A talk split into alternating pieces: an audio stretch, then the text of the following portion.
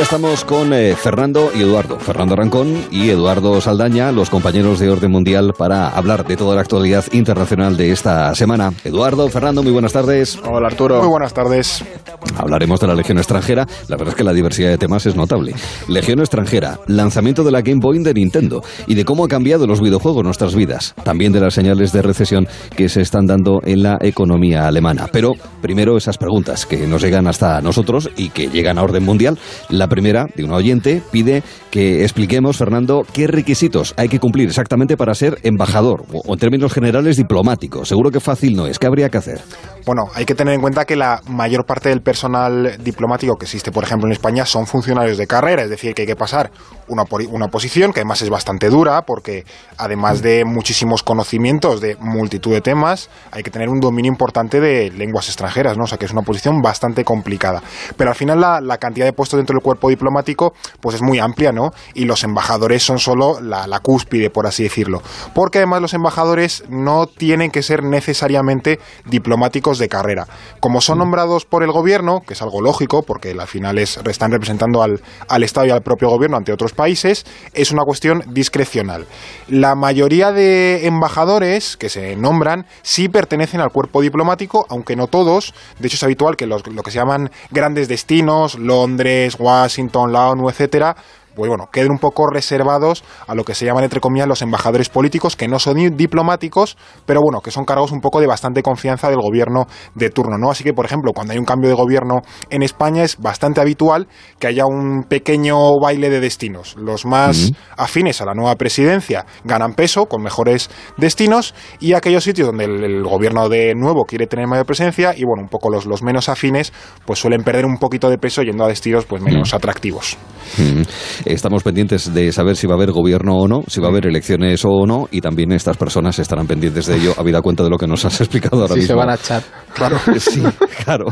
A ver qué va a pasar. Si seguimos en funciones o no seguimos en funciones. Bueno, recordamos que eh, para llegarnos eh, sus consultas, luego lo comentaré también, redes sociales, Gelo en Verano, también el Orden Mundial, el correo contacto arroba elordemundial.com, a donde llegó un mensaje de Luis que dice así.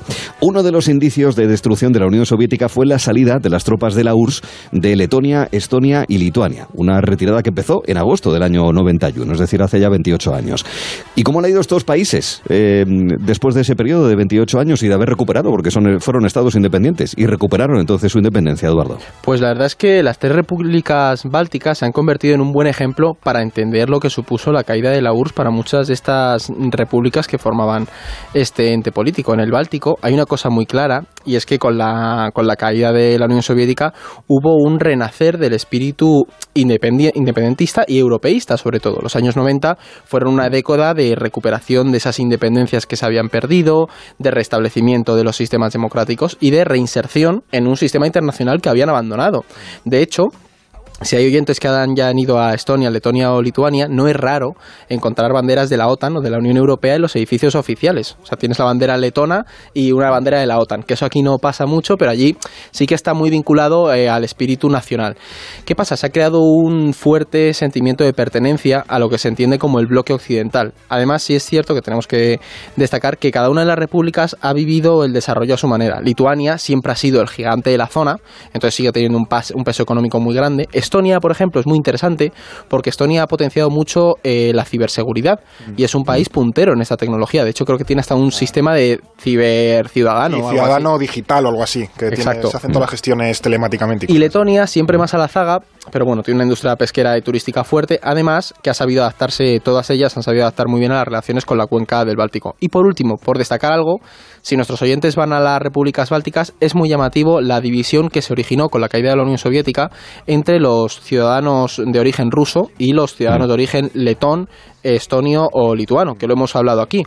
Eh, ahora mismo en estos en las repúblicas bálticas hay personas que son no ciudadanos y hay una marginación. De hecho, si vas a los barrios rusos en Riga, se nota claramente la brecha económica entre eso y las partes más ricas vinculadas a los letones, estones o lituanos. Vaya, pues así que les ha ido bien, pero- bálticas. Y ojito Sí. con No a todos. Sí, sí, Bueno. depende de quién, No de todos. dónde vengas. Claro, claro.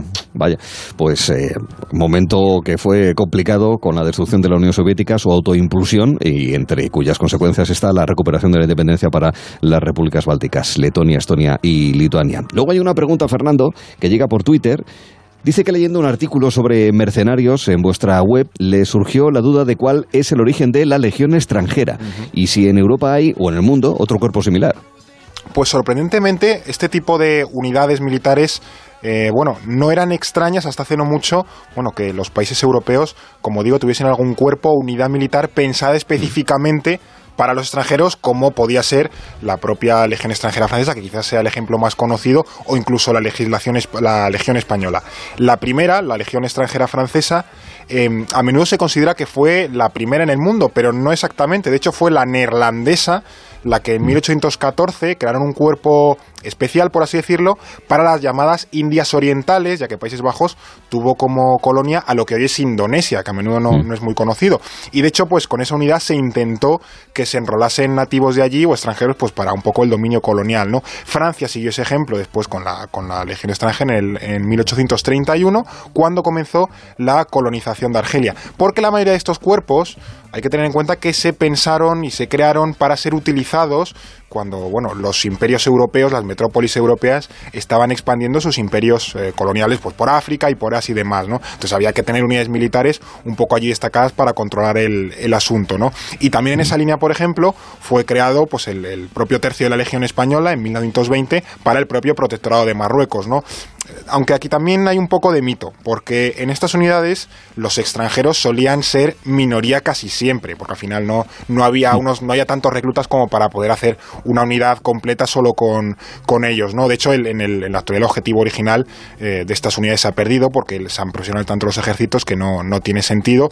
Y ahora lo que se ha hecho es eh, legislar un poco para que en determinados ejércitos pues puedan ingresar extranjeros bajo unos determinados requisitos. De hecho, en el ejército español pueden ingresar, por ejemplo, hoy los ciudadanos de los países hispanoamericanos que se mm. encuentren legalmente residiendo en España. O sea que sí que se ha mantenido una tradición de, bueno, de seguir incorporando gente extranjera, pero bueno, con un poco más de orden y de cara ya a un, a un servicio totalmente profesional. Pues hemos conocido lo de la Legión extranjera. Fíjate, me ha llamado la atención lo de los holandeses. No sabía que venía el origen fundamentalmente de ahí, de hace 205 años, entonces de 1814. Bueno, vamos a buscar más asuntos. Estamos en el orden mundial con eh, Eduardo Saldaña, con Fernando Arancón. Si les preguntase si conocen o que han jugado a lo de Pokémon, ¿verdad? No hablamos de los dibujos, hablamos del videojuego. Creo que nadie diría que no sabe qué es eso. Al contrario, este año, y lo conmemoramos de alguna manera, se están cumpliendo 30 años del lanzamiento de la famosa y mundialmente conocida Game Boy, una consola que se empezó a producir en el 1989, terminó la producción en 2003, vendió cerca de 120 millones de unidades en todo el mundo y, hombre, merece la pena que hablemos de qué supuso la llegada de la videoconsola portátil, que es su principal característica al mundo de los videojuegos. Oye, Eduardo, ¿cómo cambió nuestra manera de jugar? Pues la verdad es que nadie podría negar que Nintendo supo entender hacia dónde se dirigía este mundo de los videojuegos, porque en el 89 no creó una portátil que fuera la mejor en calidad, es decir, que la haya tenido sabe que había alguna... La Game Boy está grandota. Claro, que el hecho no tenía color ni nada, sino que apostó por una consola portátil que fuera la mejor adaptándose a tu vida. Y eso es un punto muy, muy importante para lo, eh, cómo está el sector actualmente. Es decir, ellos plantearon una videoconsola que pasara a ser parte de nuestro entretenimiento en todo momento. Por eso, porque te entretenía en cualquier sitio y tú pues no tenías inconveniente en llevarla a todos. Claro. Claro, y era práctica. Había consolas portátiles antes que Nintendo, pero no conseguían adaptarse bien como, o sea, adaptarse también como lo hizo la, la Game Boy. Además, aún hoy sigue llamando la atención que pese a ser una de las consolas más vendidas de la historia y pese a estar décadas en el mercado, solo llegó a sacar 500 juegos en América del Norte. Y eso es muy llamativo en una consola que estuvo tanto tiempo porque implica que los que había eran puro entretenimiento. La gente no necesitaba más, no había una demanda tan grande.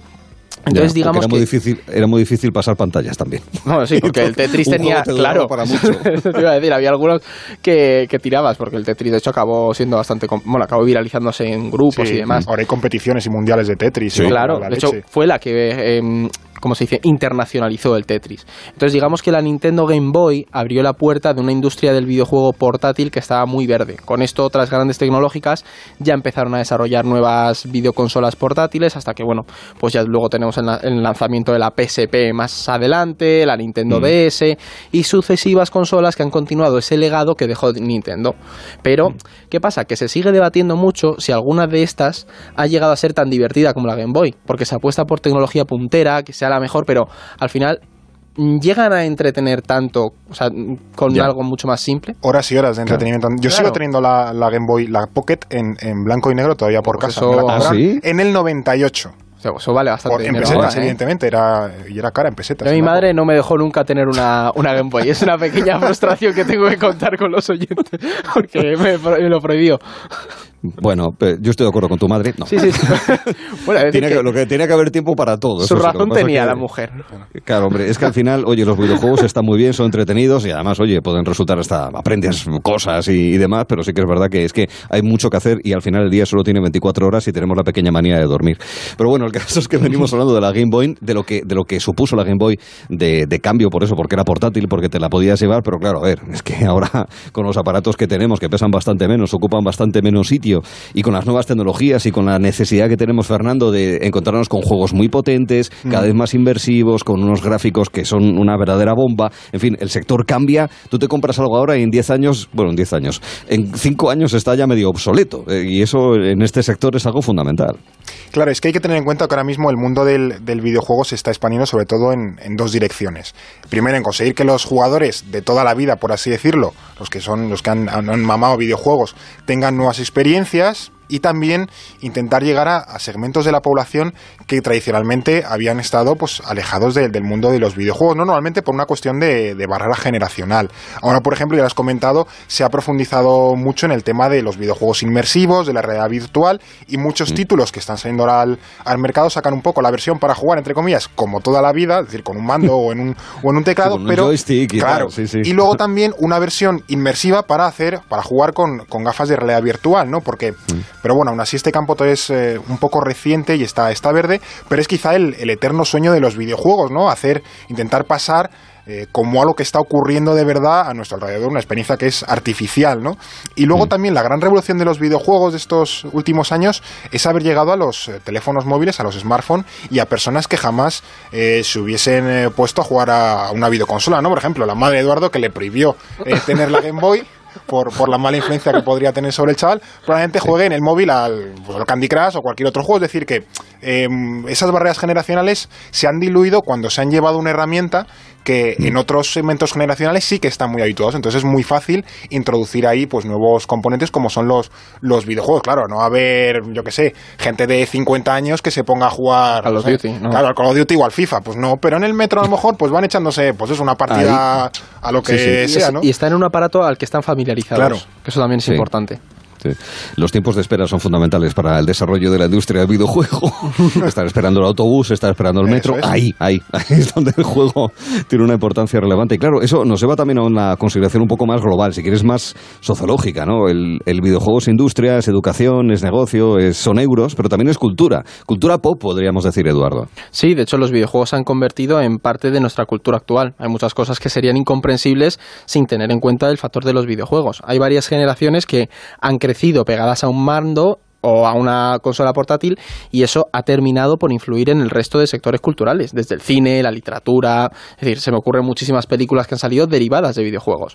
Los videojuegos se han convertido en una forma de tender puentes entre las culturas de diferentes generaciones. Por ejemplo, el lanzamiento de películas como Prince of Persia, Prince of Persia, Prince of y yo, Prince of Persia o Detective Pikachu sirven para que públicos de diferentes edades se sientan identificados con una misma serie o una producción. Es decir, mm. Detective Pikachu los remakes, tipo el Rey León, que está viendo ahora. es como volver a poner la noria a funcionar. Y de hecho, cuando sacas un nuevo Super Mario, estás apelando al niño, pero también estás apelando a la generación de 40 años. O, exactamente. Entonces, uno de los casos más claros es el de Pokémon Go, que no solo fue un bombazo, sino que sirvió para que nos encontráramos a gente de todas las edades cazando Pokémon por el parque. Y saliendo a andar. Mm. Claro.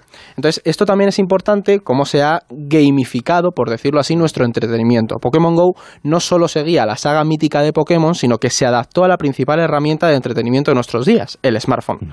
Entonces los móviles han hecho que todos tengamos una consola al alcance de la mano. Y de hecho, por apuntar una cosa, es algo muy curioso cuando se piensa con calma, porque la gran mayoría de aplicaciones móvil siguen patrones similares al videojuego. Y esto es algo que a mí me gusta señalar, por ejemplo, Tinder la aplicación de, de ligue. De ligoteo. Claro, sin ir más lejos, si tú lo analizas tranquilamente, es un juego en sí mismo. Hmm. es decir, las dinámicas de la aplicación es como funcionaría un videojuego de. Mitad videojuego, mitad mecanismo de las tragaperras. ¿eh? Claro, sí, tiene. Una combinación. Pero, es verdad, es verdad, es verdad. O sea, no, pero porque se, se, retroalimentan, porque el modelo del videojuego va a eso. Entonces, en cierto sentido, tú estás jugando a ligar. Es decir, los videojuegos están tan presentes en nuestra cultura que han hecho que sus lógicas influyan en cómo nos entretenemos, en todos los aspectos. Y de hecho, hay cosas muy llamativas, como creo que me lo contaste tú una vez, Eduardo, que los, los eh, pilotos de combate hoy eh, mm. se consideran los estudios que son más hábiles y más ágiles ah, precisamente porque eh, de niños han jugado a videojuegos, entonces tienen cuestiones como los reflejos. y una capacidad de reacción mayor. mayor que, que sus mm. antecesores voladores. Bueno,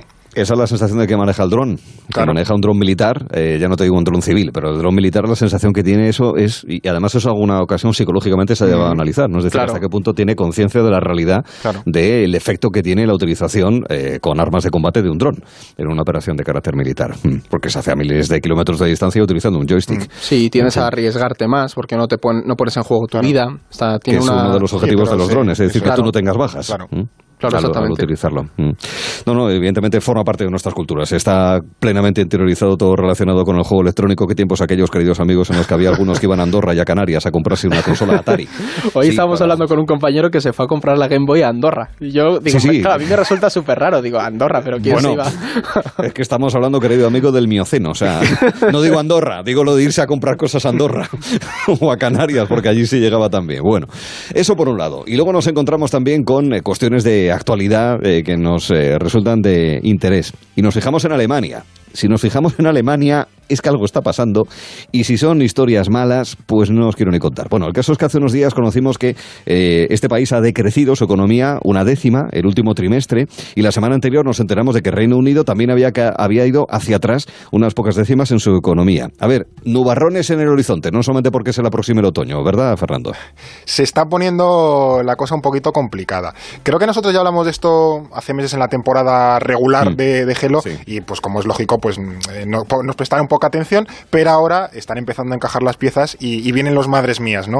Y bueno, hay que tener en cuenta que en general el, mundo después del castañazo de 2008 pues ha tenido una fase de expansión económica bastante importante en la que España, para variar, pues hemos llegado tarde, como a todo en, la vida, y los propios eh, ciclos del, bueno, de la economía capitalista pues marcan que todo lo que sube pues con el tiempo baja, ¿no? De hecho, esta misma semana en Estados Unidos hubo otro indicador, el del interés de los bonos de la deuda pública, que se tiene un poco como referencia para predecir una recesión económica que ya también ha encendido la bombilla roja, ¿no? Que luego es cierto que pueden pasar muchas cosas, pero esto parece más, de momento, un aterrizaje de barriga que un shock repentino como pudo ser en, el año 2008, ¿no? La gran diferencia es que el mundo, en general, aquí está la parte mala, está más desunido que hace una década y mm, en la lógica del sálvese quien pueda, ¿no? Que eso de cara a una crisis más o menos importante, pues puede ser un escollo, porque claro, todo el mundo mira por su, por su terruño y se preocupa mm. poco del, de lo del otro. Que tampoco es que en la crisis esta nos preocupásemos mucho del, del prójimo, pero bueno, esta probablemente pueda ser menos de la economía en países avanzados a la salud en la República Democrática del Congo y las consecuencias globales que pueda tener el ébola. Hace un mes, un mes la Organización Mundial de la Salud declaraba emergencia internacional debido a la expansión de ese virus. Pero bueno, hace no demasiado tiempo, la semana pasada llegó una noticia que, bueno, parecía que tenía cierto tono positivo porque la propia OMS anunciaba que han encontrado un tratamiento, Eduardo, contra el ébola avalado científicamente. ¿Qué, nos podéis contar del tema? Pues que parece que empieza a haber algo de esperanza, aunque todavía no es, todo esto es provisional y no se ha aplicado a gran escala, los científicos parecen haber descubierto dos vacunas efectivas, una en el 85 y otra en el 94% de los casos. Es decir, es una tasa muy alta que da esperanza para terminar con, una, con un virus que mata al 50% de los que lo contraen. Y de hecho, la República Democrática está viviendo una de las mayores crisis, la segunda crisis más importante de este virus en la historia del continente africano. El problema está en cómo se va a desarrollar esta vacuna y en si va a ser posible que que llegue a todo el mundo. Porque una de las cosas que se han empezado a debatir y un escollo con el que se han encontrado esta semana es el tiempo que tardan estos descubrimientos en patentarse y convertirse en un fármaco comercializable, por decirlo así. Entonces, ¿qué pasa? Que con los nuevos brotes está habiendo mucha insistencia en vamos a profundizar en esto máximo en estos dos, tres meses, porque como nos empecemos a alargar, hay riesgo de que siga expandiéndose. Y con el caso del ébola aquí en la República Democrática del Congo hay un problema que es que mucha gente se niega a ser vacunada porque, bueno, no se fían de los médicos, no se fían de las ah. vacunas, no se fían de... O sea, hay una barrera cultural muy grande y entonces para el caso del ébola, que no es el resfriado común, pues claro, es un problema muy, muy serio que un porcentaje sustancial de la población pues no quiera vacunarse, ¿no? Sí, o sea, hay que activar políticas mm, directas de vamos a... O te vacunas o te vacuno. Claro, o sea, no puedes alargar el problema mucho más porque las fronteras son muy porosas, corres el riesgo mm. que se expanda los grandes lagos y es peligroso, sí. Mm, luz roja de la que estar pendientes también, en este caso por el ébola en el Congo. En este repaso, en fin, no podría eh, dejar de hablar de un asunto que está en la primera línea de la agenda internacional y nacional. Estamos hablando de la situación del Open Arms, después de una semana de infarto para este barco que recoge a inmigrantes que están en el Mediterráneo. Parece que tiene posibilidades de llegar a un puerto seguro. Hay varios países en Europa, España entre ellos, que ha ofrecido eh, sus costas, sus puertos para acoger a este barco de rescate. Eh, en el caso de Italia no es así. Su gobierno, especialmente el amigo Salvini, continúa negándose a recibir al Open Arms. Eh, explicadnos qué está ocurriendo y las conclusiones que podemos sacar de esto, que dicho sea de paso, está pasando este verano, pero es que llevamos, no es la primera vez que ocurre, que hay situaciones de estas características, Eduardo. Pues efectivamente, de hecho, esta semana lo que hemos visto claramente es cómo hay un conflicto entre los propios Estados europeos con la cuestión del Open Arms. Y ahora lo que se está viendo es que hay un choque entre el gobierno de Salvini, que se enfrenta a unas elecciones a futuro, y el gobierno de Pedro Sánchez, que también tiene un contexto en el que, por suerte por desgracia, estamos viendo a unas futuras elecciones también. Entonces, eh, la cuestión migratoria se va a convertir en un elemento de política nacional. Y luego a nivel técnico, por así decirlo. También he visto que hay mucha desinformación y aquí, bueno, también explicar un poco que se habla mucho de puerto seguro y por qué Túnez, si es o no un puerto seguro, que se ha comentado muchos estos días de, bueno, pues que lo lleven a Túnez porque está al lado, efectivamente. Y está cerca, Efectivamente. Bueno, eh, la cuestión es por qué a Túnez se le puede considerar que no es un puerto seguro. Vamos a ver. Em, la Convención de, Ginebra de 1951, por el que se regula el eh, derecho eh, al asilo, bueno, recoge que los eh, refugiados simplemente pueden llegar a un país y solicitar asilo cuando llegan a un país, insisto, em, si les persiguen por motivos de raza, mm. religión, etnia, etcétera, etcétera, ¿no? Bueno, em, el problema de, de Túnez, que firmó este acuerdo, lo tiene firmado, es que no ha tenido una ley para poder desarrollar cómo es ese proceso una vez una persona desembarca en Túnez y pide asilo, a lo que sí ha hecho, por ejemplo, España desde los años 80 y luego tuvo una nueva ley en 2009. Entonces, cuando una persona, cuando una cualquier persona rescatada en el mar, que es, un inmigrante que es rescatado por cualquier barco y se intenta desembarcar en Túnez, pide asilo y Túnez no puede tramitar esa petición porque no tiene ningún tipo de ley que mm. regule esa cuestión. Por tanto, esa persona se queda ahí esperando como si desembarcas un geranio o una seta porque no tiene mm. ninguna capacidad. Entonces, lo que pasa es que Túnez se considera que es un país inseguro desde la inseguridad jurídica, no es desde mm. la inseguridad física. Es decir, en Túnez es un país turístico, es un país seguro, no te roban por la calle, no te apuñalan, no es un país violento, no tiene grandes problemas de terrorismo. La inseguridad para esos migrantes que se embarcarían en Túnez y pedirían el asilo, eh, el asilo para esas personas es que simplemente el país no puede tramitar eso. Y además, perdona por cortarte, Fer, hay una cosa, Arturo, que hay que puntualizar y es que el derecho internacional y el derecho internacional humanitario es muy susceptible a la interpretación. Mm. Y ese, esa idea de puerto seguro y lo que es o no seguro se va creando con la costumbre, con el derecho consuetudinario. Entonces, es muy fácil malinterpretar y desinformar con ese tipo de términos. Es que de hecho el concepto de puerto seguro como tal no existe. Es decir, es una especie de palabra técnico que, nos, lo que, se que nos hemos... es una forma de hacerse entender, pero que necesita una precisión. Claro, cuando hablamos de puerto nos imaginamos el típico puerto con sus muelles, su sitio donde atracar y tal. No, hablamos de protección jurídica, ¿no? Claro, y lo que recogen los, los, mm. eh, los, convenios internacionales de, pues, de recoger personas en el mar es que, bueno, se considera un lugar seguro cualquier mm. sitio en el que una persona ya se puede considerar a salvo, que puede ser una cala en la que se les desembarca, un barco hospital, en fin, o un puerto, pero no necesariamente que llegue el, el barquito y atraquen el puerto y se les baje. No, entonces, mm. como digo, hay que tener eh, pues hay que tener cuidado y hacer bien los debates porque también crear términos que no que no dicen nada y que son ambiguos y sacralizarlos como si fuesen un concepto técnico tampoco es conveniente, eso es. Pues es interesante ese factor Túnez, porque es verdad, es decir, no solemos pensar como los propios migrantes, su objetivo es al final Europa, los barcos que los recogen vienen de puertos europeos, Túnez está cerca, pero por esas razones no podría ser el destino más adecuado para poder eh, darles esa protección jurídica que hemos estado mencionando en su caso. El orden mundial tiene muchas eh, preguntas, pero sobre todo tiene respuestas. Ya saben que pueden hacernos llegar esas cuestiones sobre temas internacionales a través del correo contacto arroba elordenmundial.com, también en las redes sociales de este mismo programa, Gelo en Verano, y también las redes sociales del propio Orden Mundial, cuyos representantes en el día de hoy y nuestros guías por la política internacional han sido Fernando Arancón y Eduardo Saldaña. Ambos muchas gracias y nos volvemos a ver. Un abrazo. Hasta la próxima. Gracias.